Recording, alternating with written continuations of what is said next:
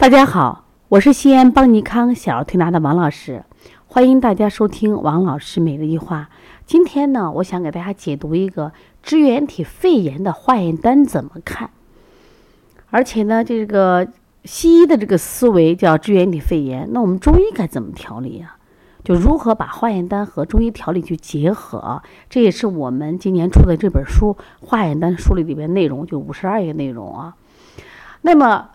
呃，这里边举了一个案例，梁某女孩十一个月，二胎，母亲呢是个高龄产妇，孩子咳嗽已经一个月了，精神很好，饮食大小便属于基本正常，夜间咳嗽频繁，白天咳的少，以干咳为主，少痰。家长来推拿三天，咳嗽呢没有明显的改善，虽然说咳嗽不重呀，但是这个孩子年龄小，咳嗽时间长了，家长有点焦虑了，担心会不会咳出肺炎呀？我说那是这吧，你到医院做检查，都查了什么？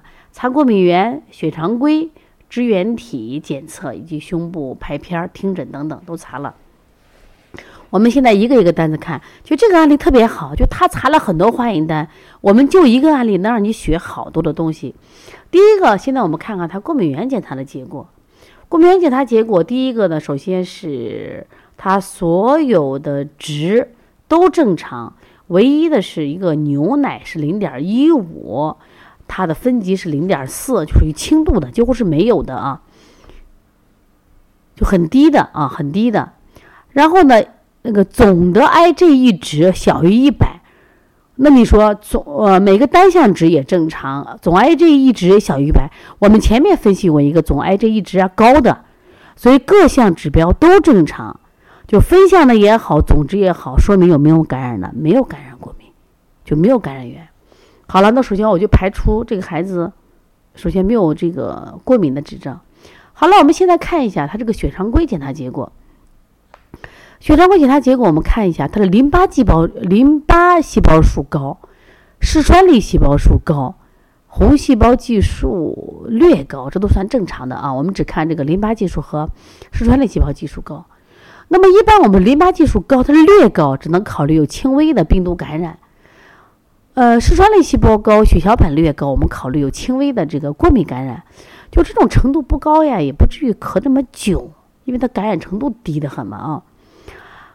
那么它第三个检测是做了一个支原体检测，支原体检测呢是呈这个阳性。另外，它血常规是另外一个单子查的，就是 CRP 与 C 反应蛋白。以及这个它的这个超敏 C 反应蛋白都属于什么呀？正常的这样一个结果。那这些我们想说想说明什么呢？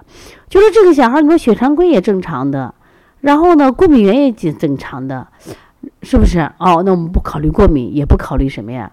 他有细菌感染、病毒感染，那么又去查了什么呀？他的支原体却是阳性的，我们就说这个孩子应该是什么呀？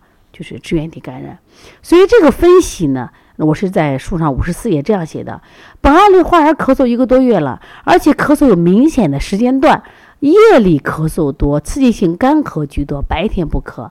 那么这种咳跟什么特别像？跟像慢性咳嗽的过敏性咳嗽太像了。我今天还问我们一个员工，我说你给我说一下过敏性咳嗽和支原体咳嗽的相同点。相同点就是咳很像，干咳为多。夜里咳多，这就是一个相同点。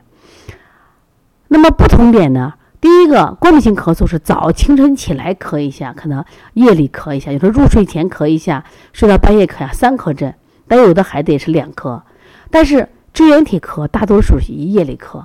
还有一个就是，嗯，时间都挺长的。过敏性咳嗽一般一月以上，这个支原体咳嗽也是个慢性咳嗽。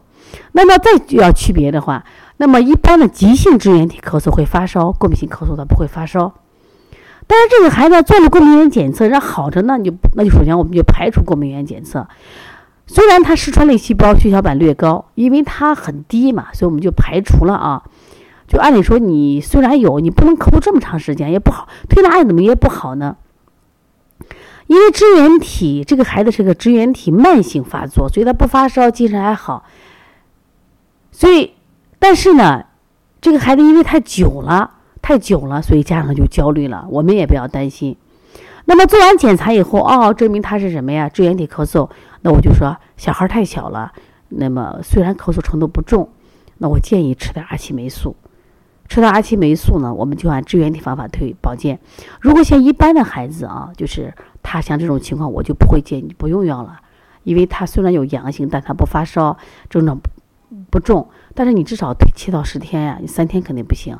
但是这个孩子因为太小，所以我建议他还是吃点阿奇霉素。因为支原体的咳嗽它是偏什么呀？就是那种干咳，我们用滋阴润肺的方法来调的。像取天河、补肾阴、补脾经、揉坎宫、清肺平肝、揉血海、分推膻中。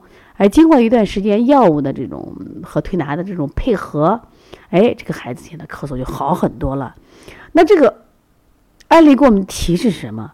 如果我们遇到这个小孩这个咳嗽时间比较长，以干咳为多，然后呢又去到医院做了化验，又不是细菌感染，又不是这个病毒感染，是不是？然后过敏也没有，肺部听音也正常，拍片也正常，然后呢，我们可能考虑支原体感染。当然严重的话，他支原体他胸片也会有问题，知道吧？为什么呢？因为支原体这个检测啊。你不提出来单独去查，医生不给你查的。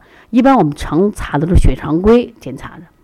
所以说支原体这个病啊，一定记住它几个特点：病程长，咳嗽是千年不愈。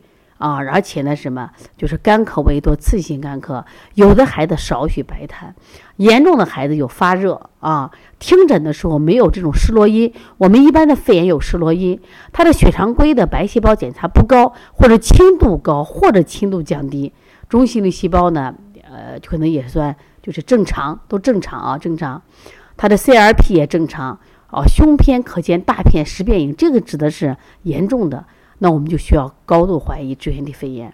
那么他去查的话，如果有的地方是呈阳性，有的地方查这个血清的低度，说大于一呃一比一百六，有的是大于这个八十，就认为支原体感染。我在临床中见过一个多高呢？就是呃大于一比一千二百八的。当时我见过两个这个孩子，一个孩子高热五天不退，他当时在。